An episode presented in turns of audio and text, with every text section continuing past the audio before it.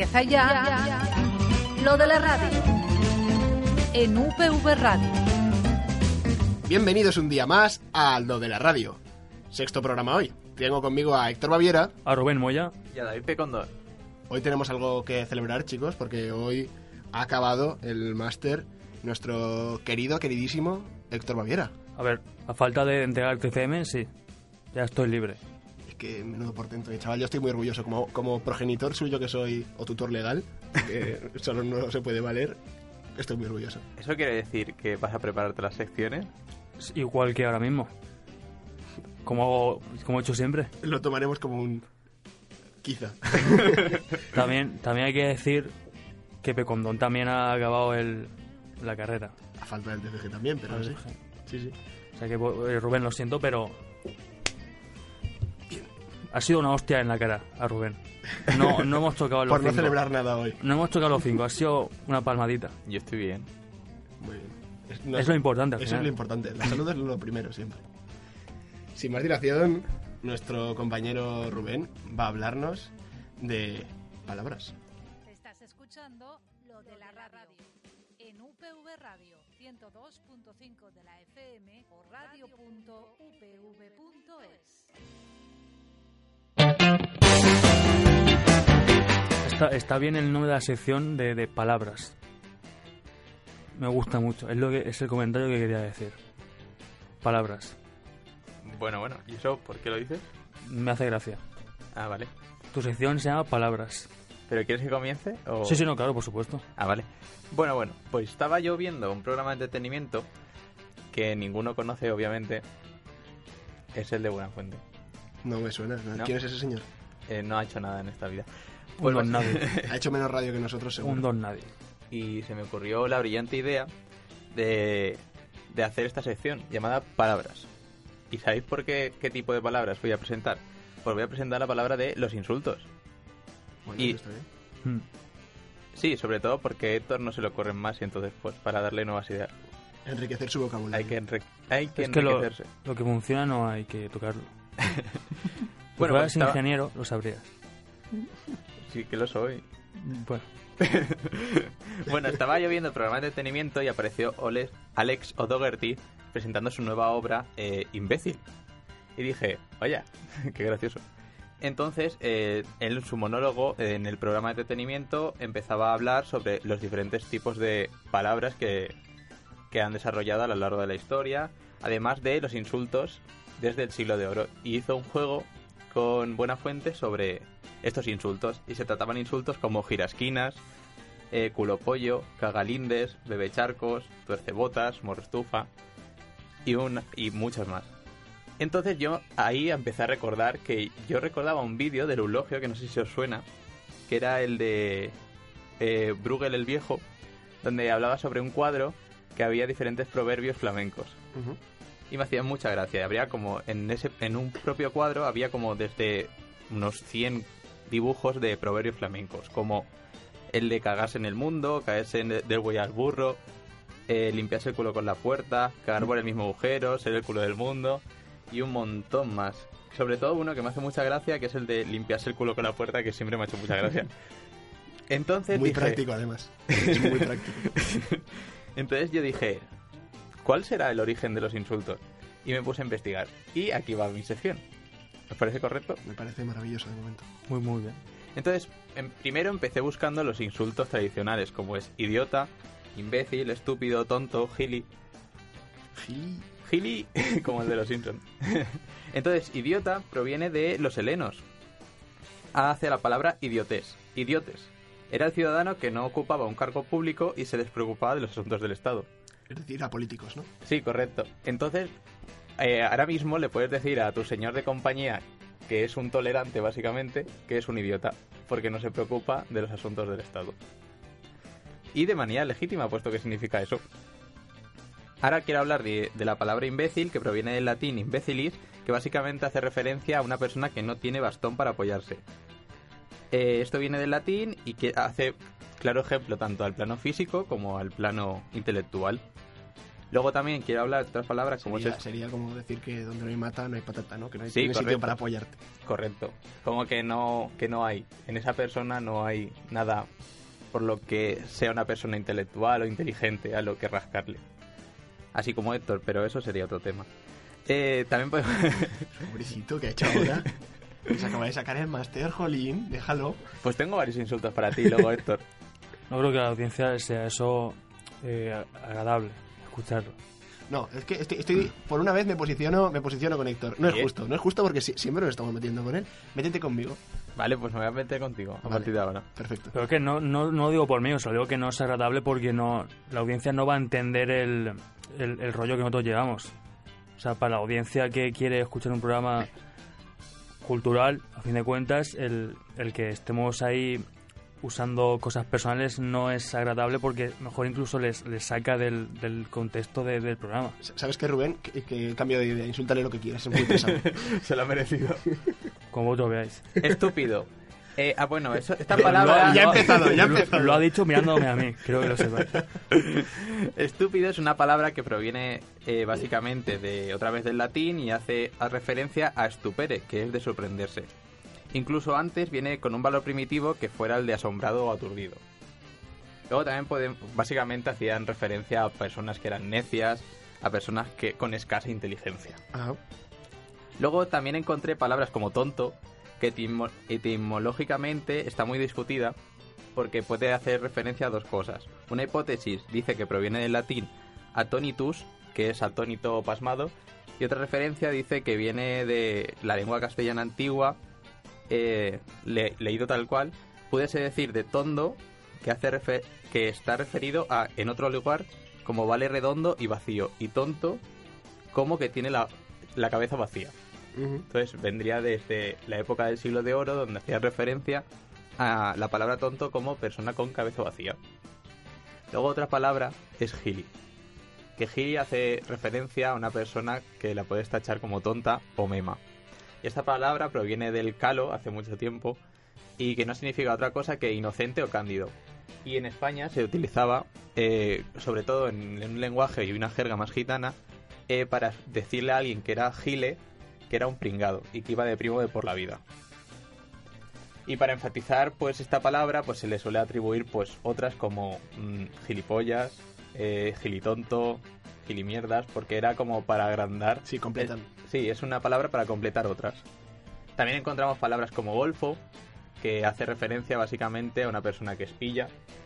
Y eh, esto viene desde hace mucho tiempo de los golfos marítimos y de juntar la palabra delfín y golfo, que hacía referencia a golfín. Sí, sí, que eran los ladrones que asaltaban las diligencias de, de los barcos. Entonces acabó llamándose golfín a estos ladrones y de ahí viene la palabra golfo. Golfo. Golfo. Luego encontré otras palabras como eh, facha, que se utiliza mucho de insulto a una persona. Bueno, esto viene del latín, eh, de la época romana y tal, que el, fa- el facio es el símbolo de la antigua Roma. Y básicamente se utiliza para una persona muy tradicional, católica practicante, muy beata, de ideas conservadoras, etcétera. De la antigua Roma. Facio. Sí, Luego, luego hablaremos un poco de los facios. es verdad, luego te doy copia a ti. Si al final todo está hilado. Eh, luego tenemos otro concepto de facha que es para daros un girito que tiene otro significado distinto que no tiene nada que ver. Que menciona el aspecto y la vestimenta poco atractiva de alguien. Rollo, vaya facha tienes. Y hace referencia a que va vestido mal. A lo mejor la fachada viene de ahí. Puede ser. Luego ya dije, oye, ¿por qué no buscar unos insultos más antiguos de estos que ya nadie utiliza? Entonces encontré algunos como baldragas, que es, es, eh, que significa del castellano antiguo persona floja sin energía. Por ejemplo, en el lenguaje actual podrías decirle, caballero, eh, es usted un baldragas. ¿Me podría usted servir mi roncola? me parecía muy gracioso. ¿Qué dices, tío? No. que no sé lo que me cuentas, crack. Te va a escupir en, el- en la copa, seguro. Ese roncola no va a estar rico. No, no. Luego hay otras palabras como otros insultos como casquivano que hace referencia a que no tienes formalizadas las relaciones sexuales. Y entonces aquí como ejemplo podría decir, yo estoy rodeado de viles casquivanos que aman más el fornicio que Héctor a la filosofía. Ah, mira. Oye, ahí Sí, está sí, bien sí, sí, hilado. Como insulto... Como, como Oye, insulto es que un- va bien, Sí, sí. está, ha, ha mejorado mucho las expectativas que teníamos, por lo menos. Pensabais que iba a decir cualquier chorrada. Vale, vale. No lo he entendido porque tampoco estaba haciendo, prestando mucha atención, entonces vale. También he encontrado otros insultos que me hacen mucha gracia, como zurcefrenillos, que básicamente es... Me lo dice- puedo imaginar. Sí, no hace falta. Pa- Pasa a la siguiente. que- y, y- y quisiera no imaginarlo. Dejar en el anonimato. Eso estaba genial así. Joder, macho, voy a contarlo.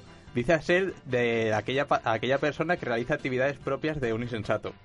Y aquí creo- cabe recordar que yo... tu- Sí, A ver, a que muy sensato no es. yo tengo un colega que, que en un entierro de un familiar lejano le Se llen- el frenillo. le- No, no, pero le llena una servilleta en el entierro, gracias por su visita, vuelva pronto. Y se empezó a reír en mitad del, del entierro. No, no, Hay que decir que yo no conozco muy bien a este colega. no era del entierro, estaba en la carretera del tanatorio. que ponía, las servilletas ponía gracias por su visita y no dejó de parecerme irónico. O sea, mal, mal traído. Entonces, que pusiera en un tanatorio gracias por su visita. eh, ¿se puede decir que eres un zurcefrenillos? Se podría decir. Luego también encontré otros insultos como berriondo, tragavirotes y tal. Tragavirotes. Tragavirotes. Que básicamente, pues, que es una persona... Bueno, tragavirotes, para, para ponerse en contexto, es puede, eh, se puede decir que es la persona que, por muy derecho y muy severo que seas, tiene una gravedad necia y que no le compete a su calidad. Es decir, un estirado de toda la vida, Ah, vale. para el lenguaje más habitual. Eh, entonces, yo aquí podría también recalcar que Héctor deja de ser un tragavirotes y prepárate las secciones. Yo me la preparo. No sé a qué te refieres. Luego también encontré otros insultos, eh, ya porque me puse a buscar por diferentes provincias cuáles son los insultos que más se habitúan. Y encontré uno de Galicia que se llama Langrán, que es aquella persona que es vaga por naturaleza, que tampoco me recuerda a nadie. Luego aquí, Po- Pobre Pedro, no late que es así. sí, es verdad, nuestro colega Pedro es un poco Langrán también. Luego también decir que de, de la comunidad valenciana hay muchos insultos que yo siendo valenciano me hacen mucha gracia, como Scat de Suro, que todo el mundo conocéis, que básicamente es, un, es una persona tonta que, que se- con cabeza vacía que no le hace, no hace caso a nadie.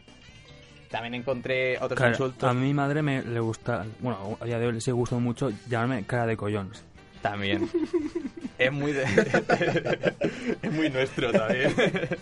Yo, como, como outsider de, de, de la radio que soy, que no soy de esta comunidad, mm, me está pareciendo muy cómico. ¿Cómo has dicho? Caracullón. Cara, Cara de, cara collón. de collones. Cara, Cara de, collons. Es muy cat de seguro también.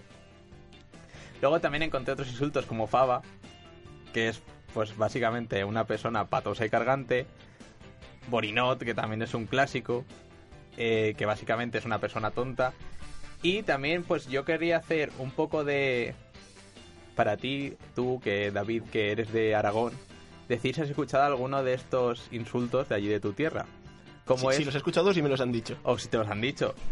Según, según eh, la, eh, lo- la página donde he estado informándome, en Aragón se dice mucho de, Sí, de sustanciado, sí. ababol, Uy, Ababol es muy buena esa, sí. matután, También, también. toyaco escúchame, escúchame. y bellaco. ¿Cómo? Espera, espera un segundo. Bueno, bellaco Ah, no se ah, dice tanto, pero... Me está diciendo que se dice ababol. Ababol, Ababol. Es no- amapola. ¿Y no vais a decir el, el contrapunto rancio que es astribor? No puede ser, Astribol. Héctor. Ababol, astribol. Es que de verdad.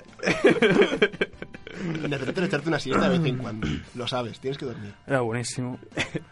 No entendéis el humor. No, no lo entendemos, no lo compartimos. También hay que decir que en Navarra hay un insulto que me hace mucha gracia que es el escuchapedos. que, que es una persona que básicamente lo que hace es escuchar los chismorreos, el ser muy cotilla y todo, pues lo típico básicamente. Y ya pues para terminar y dejándome algunos chistes en el tintero, voy a comentar pues una anécdota que me ha parecido muy graciosa y una curiosidad, que es que eh, por- ¿sabéis por qué no se dice eh, computer en la lengua europea? Sobre todo Computer. computer. Sí, cuando se trajo a Europa, los franceses no pudieron decir computer por una razón. O sea, computadora. Sí, y, y dijeron eh, ordinateur. Ordinateur. ¿Y sabéis por qué es? Porque ¿Por tiene algo relacionado con la prostitución. Pues claro, porque Futés es prostituta y Con es estúpido. Entonces estarían diciendo, pásame el puto estúpido que voy a hacer un Word. Y no quedaba muy bien. Y de ahí desarrollamos también a los, los españoles de... el- claro, el ordenador. Y bueno, dejándome algunos chistes en el tintero y algunos insultos más por decir, pues vamos a pasar a la siguiente sección. Encuéntranos en Radio a la Carta de UPV Radio en radio.upv.es. ¿Escuchas? Lo de la radio. Llega la segunda sección, llega la sección de historia. Y a raíz de la anterior que hablé de Alexander Hamilton y de el efecto Pigmalión, y se me ocurrió que estaría bien hacer una sección que consistiera en grandes egos de la historia. Me parece, me parece interesante, me parece que hay muchas personalidades así a lo largo de, de nuestro humilde tiempo encima de la Tierra como seres humanos y, hoy en particular vamos a hablar de Julio César, que se conocía por aquel entonces como Gaius Julius Caesar. Este señor nace en Roma en el año 100 antes de Cristo con un padre patricio, no, no Patricio Estrella, sino que era parte de, de la gente influyente de Roma, que se llamaba también Julio César. Y de ahí, su nombre, que se especuló en su momento de no, es que su nombre venía de... No, es porque su padre se llamaba exactamente igual, no, os compliquéis. Pero se dice que la dinastía César proviene del guerrero Eneas, que fue uno de los luchadores de la guerra de Troya, de la Iliada y demás, y que tuvo un hijo con Afrodita. Que ahí ya, eso ya se me complica un poco más. Un poquito difícil Sí. tener un- una hija con un dios. Sí. Bueno, Zeus, ahí estaba. To- Todo el día. y, y míralo. Con, con sus 11 añitos, su, su tío Mario le nombra sacerdote de Júpiter, que era un puesto que, que era muy importante en la política romana y tal, y pues ya con 11 años, el señor Julio César, que no, no venía de una familia especialmente rica, aunque su tío sí que lo era, él y sus padres no lo eran, y ya, ya tenía un puesto muy importante en la política romana, con 11 añitos. Con Y- 11 años que sabes de política. ¿Qué más da? Si eres sacerdote. El caso es que ya destacaba por, por su pasión, por la oratoria y la estrategia militar. Ya, ya de joven, ya de pequeño era lo, lo único que le interesaba cuando, cuando iba a dar clases, era como, sí, sí, vamos a llegar a esto, por favor, que es lo, que es lo mío. Y era de los jóvenes más influyentes de Roma por su posición política. Por lo tanto, se ganó muchísimos enemigos, entre ellos el tirano Sila, que era un fascio, hemos dicho Un facho. un facho. Pues era uno de ellos. Y el tirano Sila, en un intento por ejecutar primero a su tío Mario, exitoso, y luego a, a intentar asesinar al propio Julio, eh, Julio huye para, para poder librarse de, él y se exilia de Roma. Durante ese tiempo, el señor César fue secuestrado por piratas llegó, llegó el momento en el que le secuestraron unos piratas y pidieron un rescate por él. Pidieron unos, unos no, no recuerdo exactamente la cantidad de talentos de plata por, por él. Y él dijo que, que no, que pidieran mucho más, que pidieran como 10 veces más. Que por favor. ¿Pero sabéis quién soy? Que, o sea, esto me parece ridículo para un rescate de mi persona. Eh, eh, no puede ser así. Y le hicieron el rescate, le pagaron para liberar a Julio César y en cuanto César llegó a tierra dijo, matadlos. Literalmente eso. Y tal y como puso un pie, zarparon dos barcos y a 10 piratas. Para que aprendan a secuestrar a Julio César otra vez. La siguiente vuelve. Sí. Así que regresa a Roma y ahí hace varios discursos contra, contra Sila. Que, que se ve obligado a no contestarle porque César en aquel entonces se había vuelto muy popular entre el populacho romano. Entonces no, no podía atacarle porque se pondría en una posición política en el cual se vería muy afectado por, por lo que pensaba la gente de él y se podía poner en riesgo su vida. Y poco a poco se convierte en una estrellita en Roma y empieza a escalar en la política. Le hacen general, posteriormente edil, y su objetivo vital siempre había sido conseguir ser cónsul y ser el, el primero de Roma.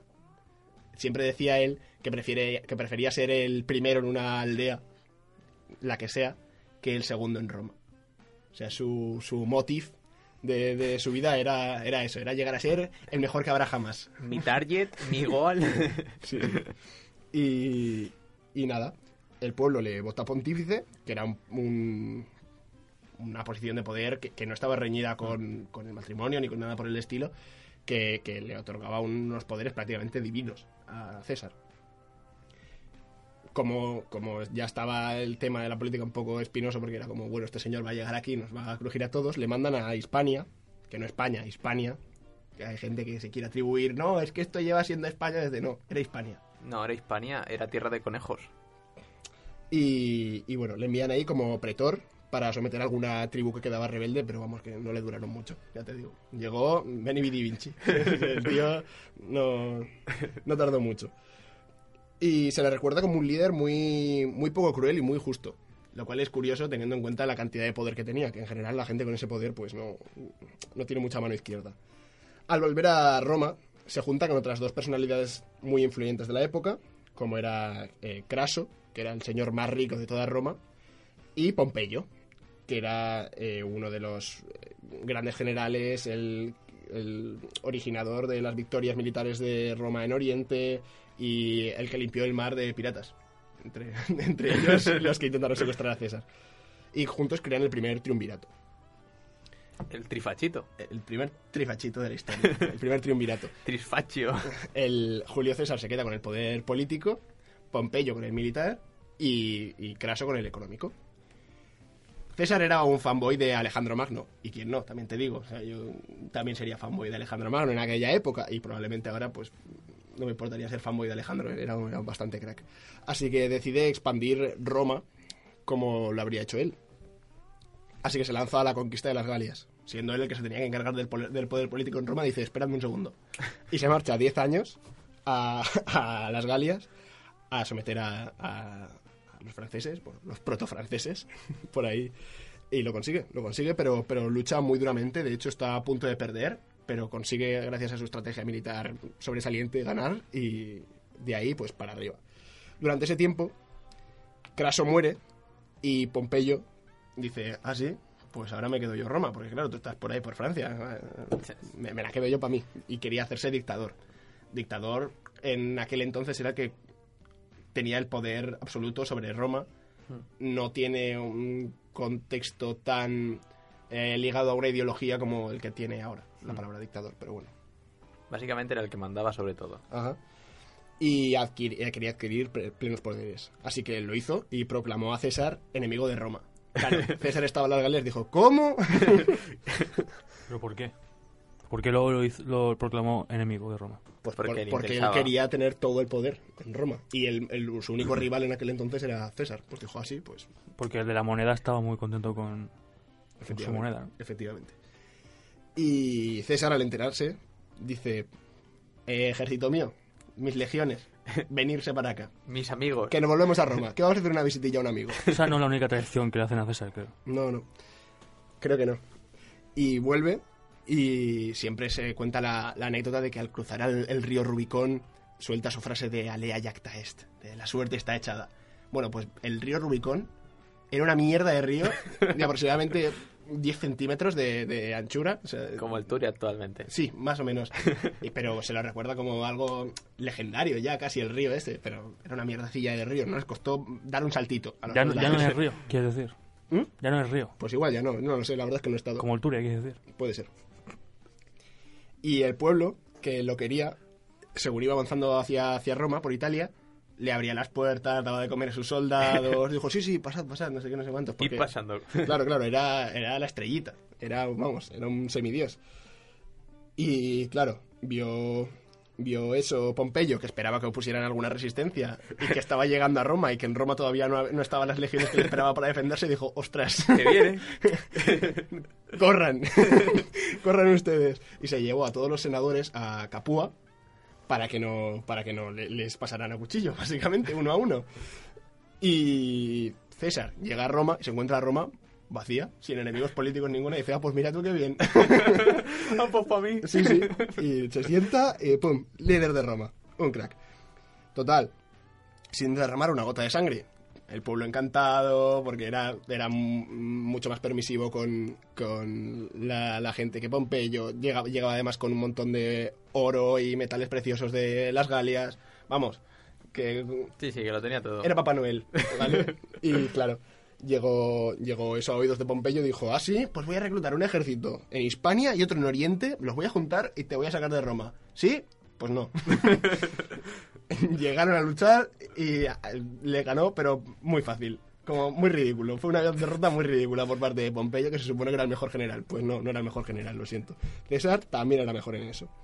Que por cierto, César era un portento, un portento eh, sexual, por así decirlo. El tío se, encerraba antes de cada batalla con, con do- 20, 30, de- según el día, según lo que le apetecía a él, antes de cada batalla con, con sus soldados. Y, y, bueno, pues, pues se hacían una bacanal buena. Se, se hacían A mí un- ponme unos 15 hoy. Sí. hoy, hoy estoy flojo, hoy solo 15. hoy y nada, una orgía. Y, y seis horas de orgía. Y luego a batallar, claro que sí, porque me queda energía. Un torico de agua y venga, a la batalla. Y luego el tío además era el que más soldados mataba. E- Era un dios. O sea, la gente lo tenía como, pero, pero este señor, increíble. Conclusión. Que, que lo, lo reventaron a, a Pompeyo, que unió a, a Egipto, donde esperaba encontrar aliados. Pero lo que se encontró fue que le cortaron la cabeza y se la sirvieron en una bandeja de plata a César. De ahí la expresión de servir algo en bandeja de plata. Y claro, cuando se enteró de eso César, pues fue para Egipto y se, se, se- se- se enredó un poquito ¿Un romance? con Cleopatra. Del cual se dice que nació un hijo, que no se sabe muy bien si es de César, si fue de cualquier otro, porque Cleopatra por aquel entonces pues También era un César. era, era una pizpireta también, también hacía lo que, lo que quería. También se cerraba con 15. Con 15 ya, ya no sé si los hacía a la vez o por separado, pero la tía también le daba. El caso es que, que al final volvió a Roma, porque claro, estaba ya casado César, no podía, no podía reconocer a su hijo como suyo, no podía estar con Cleopatra, era un deshonor para él, así que se vuelve a Roma. Y fue nombrado dictador vitalicio. Que, que, bueno, está bien, es un buen cargo, es un puestecito que dice, bueno, hoy puedo quedarme a dormir porque como el puesto es vitalicio, ¿Fue nombrado o fue autonombrado? Ambos. O sea, La gente lo quería y él se nombró y el pueblo dijo, pues mira, pues bien, pues ya está. Una cosa menos, funcionario. Tenía puesto de funcionario. Y, El primer puesto funcionario de por vida. y levantaron templos en ¿Ahora su qué? Contrato Bueno, indefinido. Claro, claro, levantaron templos en su honor, le pusieron eh, su nombre al mes de julio. En fin, la gente le adoraba. Ah, que era por él. Sí, sí. ¿Y cómo se llamaba antes? Eh, Buena pregunta, búscalo. Había, so- solo había seis meses, creo. Luego se empezaron a añadir Luego más. añadieron más. Ah, sí, puede ser, O sea, me suena el- algo de eso. Y nosotros el calendario que usamos es el calendario juliano, que es el Sí. calendario con 365 días, del cual cada cuatro hay un bisiesto. Eso lo, lo hizo eh, público por fin Julio César. Y mientras todo esto ocurre, los senadores que habían sido perdonados durante las batallas de Pompeyo por Julio César porque sabía que no le interesaba ganarse su enemistad para, para poder convencer al pueblo de que él era el bueno, ¿sabes? Que, que Pompeyo era el malo, les perdona y les permite volver a la república, entre comillas, que ya no era una república. Porque, porque era- eh, claro, o sea, una república siendo el dictador, pues no era una república. La república de sus santos mm, testículos. Efecti- Efectivamente. Y dos de los, de los senadores más influyentes, como eran Casio y uno de sus mejores amigos, que era Bruto, le, le, le crean Me una... lo imagina a Julio, a Julio César rollo. eh, se enseña su puño, mira, este es Brutus. y este es pam, pam. Y, y nada, que, que muere, que muere porque le hacen el complot mágico este y a- en los idus de marzo, el 15 de, de marzo, le conducen al, al Senado y pues todos los senadores le dan, le pinchan un poquito con el picayelo, sí. Y eso es un poco... Juego de Tronos. Es un poco, sí, es que es, es un, momento de la historia muy bonito, además, muy... Claro, esto luego generó en Roma pues, pues sus, sus movidas muy grandes. Lo que quería decir es que, primero, nunca, jamás fue emperador. El imperio romano no empieza con César. Dejad de llamar emperador a César porque no, porque es falso, es una falacia, vale ya. Y lo segundo, Lo que sí que es César es la ensalada, ¿no? eso sí, y además, ¿sabes cómo es- está buena la ensalada de César? Con 50 cuchillos Sabía que ibas por ahí por ahí. Pero te deja. lo que quería decir con todo esto es que a pesar de ser un astro que, que prácticamente deslumbró a, a toda su generación, que, que fue una de las personas más influyentes de toda la historia, que fue eh, amo y señor de uno de los momentos de mayor apogeo de Roma y con unas, unos atributos físicos y mentales superiores a prácticamente cualquier ser humano que había en aquella época, tenía un defecto muy, muy grande. Muy grande. Que es que el señor se estaba quedando calvito. Uf. Y claro, en esa época ir a Turquía, pues claro, tampoco te vale para mucho, ¿no? Era, era más complejo. Sí. Era más complejo quedarse, quedarse sin pelo. Así que en cuanto le nombraron dictador vitalicio, puso como norma que a partir de entonces todo aquel que gobernase Roma tenía que llevar una corona de laurel en la cabeza para taparse las entradas. Ave César. Mm, inteligente. Muy inteligente. Así que ya sabes, Héctor, si algún día quieres llevar una corona de laurel Y esta vez no sé yo. algún día me hago dictador. de Roma. Hasta aquí la sección de historia, espero que os haya gustado. Pasamos a la de filosofía. Estás escuchando lo de la radio en UPV Radio 102.5 de la FM o radio.upv.es.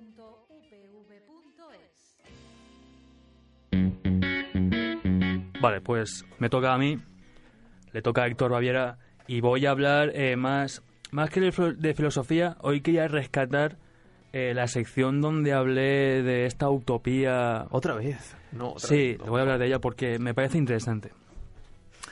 Eh, entonces, para poneros en contexto, os voy a explicar un poco para quien no haya oído la sección anterior de lo que en qué consistía esta utopía. La utopía consistía básicamente en, en un futuro en el que todo estaba automatizado, todos los puestos de trabajo están automatizados y por lo tanto eh, cualquier recurso era era gratuito, por así decirlo, porque Era a- trivial. al, al no costar eh, un esfuerzo conseguirlo, porque lo hacían todo máquinas, era todo gratis, cualquier persona podía tener cualquier cosa al final. En un mundo en que los recursos no son limitados. Exacto, exacto. Entonces yo, eh, pues llegaba a la, conclusión de que eh, todo es trivial de conseguir, excepto a lo mejor el tiempo. Y yo llegaba a la tesitura. Llegaba a la tesitura de que eh, las máquinas, o sea, como el ser humano tendría más tiempo para hacer lo que él quisiera, habría un despunte en lo que en todo tema cultural, ya sea música, obras de teatro, etcétera. Eh, hay gente investigando que le gusta investigar, pues a lo mejor la tecnología avanzaba a- más aún, más rápido incluso. Y el hecho de poder comunicarnos casi instantáneamente o instantáneamente nos haría eh, llegar a, a nosotros mismos y por lo tanto ser más conscientes de nosotros, de nuestros sentimientos y al final pues ser más felices y más humanos, ¿no? Que era, era la tesitura y el resumen de lo que dije aquella vez de una forma de lo que con lo que he podido resumirlo, vamos. Muy bien resumido. Vale, entonces, ¿y si yo os digo? ¿Y si os digo yo ahora? Que os ¿Qué? la he colado por la escuadra. Que os he, os he pillado con el carrito del helado. Esto, estas expresiones me las ha pedido Pecondón, que las dijera, porque quería, Wonder. eh, quería involucrar a, a generaciones eh, mucho más anteriores a las nuestras en el programa y nos ha dicho, por favor, usar expresiones así un poco... No, no, no, no, no, no, nasty de plástico. ¿eh? Subo- Yo eso, eso no lo he pedido en ningún momento. Luego subo en Twitter una imagen de, del, de, de lo que hemos comentado por WhatsApp sobre esto, ¿vale? Ni de coña, de coña. Eso no se sube. Estaba viendo ejemplos. La cagaste por Lancaster. Ok, McKay. Eh, bueno, entonces, entonces ya, para, a ver, eh, quiero hablar ahora, o sea, hablar de dos temas sobre todo, que es eh, otra posibilidad que habría en ese, en el, en el, en el momento, en el futuro, en el que estuviera todo automatizado, y lo que sería el camino hasta ese momento. Y el camino, o sea, voy a empezar por el camino. Entonces, pensar, estamos eh, en este punto actual y hay que llegar a lo que sería ese futuro utópico. ¿Vale? Entonces, vamos, a- vamos avanzando y cada vez se van automatizando más puestos de trabajo. ¿Qué va a pasar? Que un cuello de botella. O sea, mi teoría es, porque esto al final es una teoría. De cerveza, de vino. Un cuello de botella. ¿Habéis visto cómo veo a Pecondón? Es normal, porque como he soltado una tontería, pues le veo. cuello de botella. ¿Por qué? Porque ¿Y es, por qué no un embudo? porque se va a, a priorizar lo que es el trabajo que tenga que ver con o creación, porque a lo mejor la inteligencia artificial de estas máquinas no está tan desarrollada para crear eh, ciertas cosas como puede ser eh, la necesidad de una pieza mecánica o, o diseñar un edificio, ese tipo de cosas, y lo que es la propia automatización, o sea, ingenieros de control, etcétera. Entonces se priorizan esa- esas cosas y todos los demás oficios se van perdiendo poco a poco. Ese sería el, el camino hasta llegar a ese punto. Entonces, ¿cuál es el problema de esto? Que económicamente esto es, esto es fatal. O sea, esto es un colapso y, y hay que... Habría Obviamente. que... Aumentaría mucho el paro. Pensemos en, en, en esta distribución de, de- en este puente hacia la utopía, en la que si continuamos con una economía como la actual, hay un- una pobreza maximizada porque no es o, o maximizada porque no hay gente que sepa de estos trabajos o porque todo el mundo está en esos trabajos. Y al final, si vamos aumentando la, auto- la automatización, comparado con el puesto de trabajo, pues no se va a poder igualar. O sea, cada vez va a haber menos puestos de trabajo por mucho que queráis. Sí, y si va aumentando la población, igual. Entonces, esto podría llegar a colapsar lo que es la humanidad. Mi teoría, ¿eh? Llegar a, la- a lo que sería la época más oscura que ha vivido el ser humano. ¿Sería siempre de noche? Sí. E incluso acabar con el propio ser humano entre guerras y, y- y- y cosas que es a lo que llega el ser humano cuando Eso- empieza... eso te iba a decir que no como ahora que estamos, vamos. Pero una, guerra más, una, una guerra más, más global al ser, al ser que, que el ser humano está más desesperado. Una, una cuarta guerra mundial, quieres decir. O sí, o una tercera, si esto, si esto va escalando. Y es lo que quiero decir que a lo mejor no llegamos al punto de esa utopía, sino que si vamos yendo hacia allá, destruimos nuestro propio plan, destruimos a nosotros mismos y no, llegamos nunca a ese periodo de felicidad extrema que yo estoy deseando llegar, que seguramente esté muerto cuando eso ocurra, pero ojalá llegue. El resumen es que no llegaríamos a ese mundo puesto que nos destruiríamos antes. Sí, y por eso creo conveniente hacer una reorganización de lo que es el sistema económico. Vale, ese por un, eso por un lado, que es el camino hacia la utopía. Ya lo que lo siguiente que, que quiero eh, eh, compartir con vosotros es la teoría de por qué os la he colado. Que es, es la, el por qué yo hablo de filosofía al final, porque siempre hay dos formas de ver la- las cosas. Al final, entonces yo os conté lo bonito el, el otro día. La que cuesta y la que se, se trata con filosofía, ¿no? La que cuesta que da con filosofía. Voy a obviarlo. Esto se, se, se quitará luego. Silencio y seguimos. La que cuesta. La he pillado ahora. 15 segundos. Yo es que no lo he pillado aún. La que cuesta esfuerzo.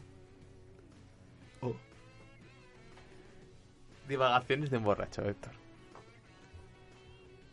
es que no lo pillas. O sea, que una me prepara la sección y otra no. Cuando no Es eso. entiendes. ¿Es eso? cuando te das cuenta. Cuando te das cuenta. ¿De qué? que no, Da igual, sigue. no estoy, ¿eh? Bueno, entonces. Que, que no haya risas porque si no cortarlo es imposible. Entonces, lo que quiero decir es que a lo mejor no nos convertimos en más humanos. A lo mejor ¿Más? nos convertimos en Pero humanos. Sí, pero humano es una palabra. También yo creo que más, más, eh, poéticamente se puede decir máquinas. Porque Máquina. Quiero, máquina. quiero añadir eh, un nuevo concepto para darle el girito que tanto me gusta a mí. Y entonces eh, quiero traeros otro concepto más a esta salsita de sección que estoy haciendo. Y quiero remontarme a lo que es Más que La- salsita, un buen cocido ahí concentrado. la antigüedad de la literatura, la literatura de horror. Y quiero hablar de lo que es considerado un uno de los monstruos clásicos, el hombre lobo.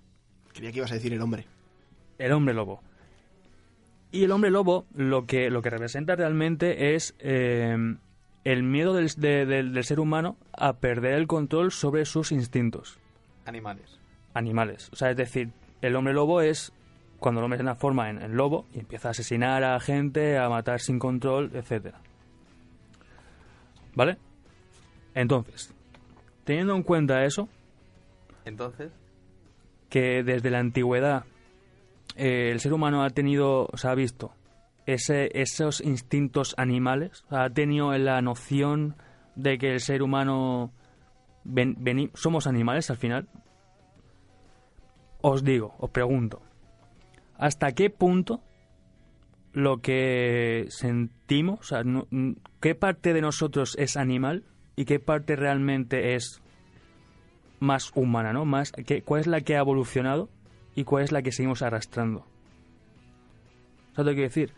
Porque al final nuestra psique es, es, es complicada. Porque varios estudios, eh, por ejemplo, dicen que, que la soledad es para el cerebro lo que el hambre para el estómago. Y al final esa soledad lo que nos indica es que necesitamos gente a nuestro alrededor a- para sobrevivir, porque el ser humano es un es un animal que, que, que vive en, Sociedad. en sociedad. Vivimos en una sociedad. Vivimos en una sociedad. Una vez por programa, tiene que salir. Y entonces, si, si es algo animal, porque ahora voy a tirarme un triple y permitirme tirarme el triple, pero quiero decir, el hambre, o sea, si tú, quiero decir, el hambre lo que sirve es para conseguir los nutrientes necesarios para tu cuerpo. Eso es así. Al final lo que quieres es comer para coger esos nutrientes.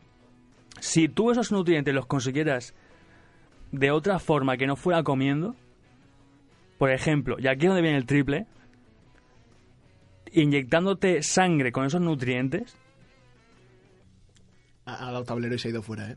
Pues entonces, si fuera de otra forma que no fuera esa, por ejemplo, inyectándolo directamente en el colon, que es donde recoge los nutrientes, si no pasa por el estómago, por lo que sea, imaginémoslo solo para, teoría- para esa teoría, yo creo que seguirías teniendo hambre.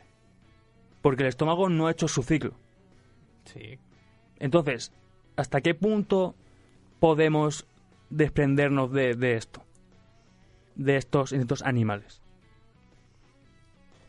Pregunto. Sí, sí. No, no podemos. Yo creo que no podrías en la vida. ¿No podrías? No. No, pero ¿por qué no quieres? Pero en un Porque, mundo... porque no es lo mismo. También es un placer la comida. en Claro. general. Sí, sí, eso estamos de acuerdo. Pero ¿y si no es necesario comer? Porque... Tampoco es necesario estar con gente. Sí, pero es una necesidad básica, al final. Bueno, hay gente que vive en soledad Claro. y vive igual, ¿eh? Pero es algo raro. Pero, no hay gente que vive sin comer. Claro. Ya, pero porque... Eso sí que es raro. Porque al final Incluso tú, creo que a lo todo el mejor... mundo le gusta comer lo que le gusta. en O general. no, pues eso, eso ya para cada uno es mu- muy, raro. Bueno, ya. Pero a seguro que habrá algún tío raro que le, gusta, que le gustaría, en vez de pasar tiempo comiendo, que no te digo que de vez en cuando le gustaría comerse un kebab ahí en el kebab de la esquina, Lo más suculento que se te ocurre es un kebab. pero porque es algo grasiento que te, que, que te satisface al final. Sí, pero En en ciertas maneras. muchas cosas. Pues un chuletón. Claro, bueno, o un, bueno, un jamoncito bueno ahí. Pero que, a lo mejor hay gente que prefiere eh, cierto tiempo, un- una comida normal, eh, ahorrársela ese tiempo y. y tomas una pastillita o lo que sea y fuera. Que esa es otra. La pastilla no te saciará tu hambre, pero sí que te, a lo mejor sí que te dan los nutrientes. Los astronautas creo que hacen algo de eso. Ahí están. Bueno, pero los astronautas, los astronautas sí que comen. Claro. Bueno, quiero decir, entendéis el punto al que quiero llegar. Sí. Entonces, en un mundo, ya en- pensando en la utopía, en el que todo lo tienes abasto, incluso socializar, ya no te digo con personas, porque si estamos en un punto en el que la inteligencia artificial puede eh, crear cosas, ¿por qué no crear conversaciones con personas? O, o socializar, o, o que sirvan de acompañante para ir al cine. O... Siri, hazme casita. Exacto. O sea, ¿hasta qué punto... Abrázame por las noches también. ¿Hasta qué punto podemos desprendernos de eso? Y entonces, a lo mejor, si nos desprendemos de esas cosas animales, dejamos de ser lo que entendemos por, por ser humano, nos hacemos Máquinas. prohumanos o máquinas y dejamos de entender la vida como es actualmente. Y no, no, no somos felices, somos seres apáticos. Sí, que en un mundo utópico también podríamos ser. A lo seres mejor no, apáticos. no apáticos, pero que no tenemos la conciencia de el otro, la empatía. Hmm. O sea, hacemos cosas porque queremos hacerla, porque me resulta interesante a mí, pero me da es igual tú y tú y el otro de allá. A lo mejor no, las máquinas no se hacen humanos, a lo mejor las máquinas Nos hacen máquinas. Y, Bueno, y hasta aquí, ¿Somos lo que comemos? ya está aquí mi sección. Sería otra teoría. Ya está, está mi sección. Pues Esa, esa es tu opinión. De hecho, yo he dado ya dos opiniones aquí. Elige ¿Con la que más te. No, yo os invito a reflexionar. pick your fight. Al final, filoso- mi, filosofía, mi sección de filosofía se, se, se veía más por el hecho de hacer pensar a la gente filosofar que de hablar de autores filosóficos. Es un poco el, lo que quería hacer, no, no ir a lo básico, que es hablar de autores.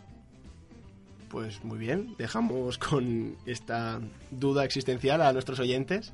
Esperemos que, Para que se acuerden de mí.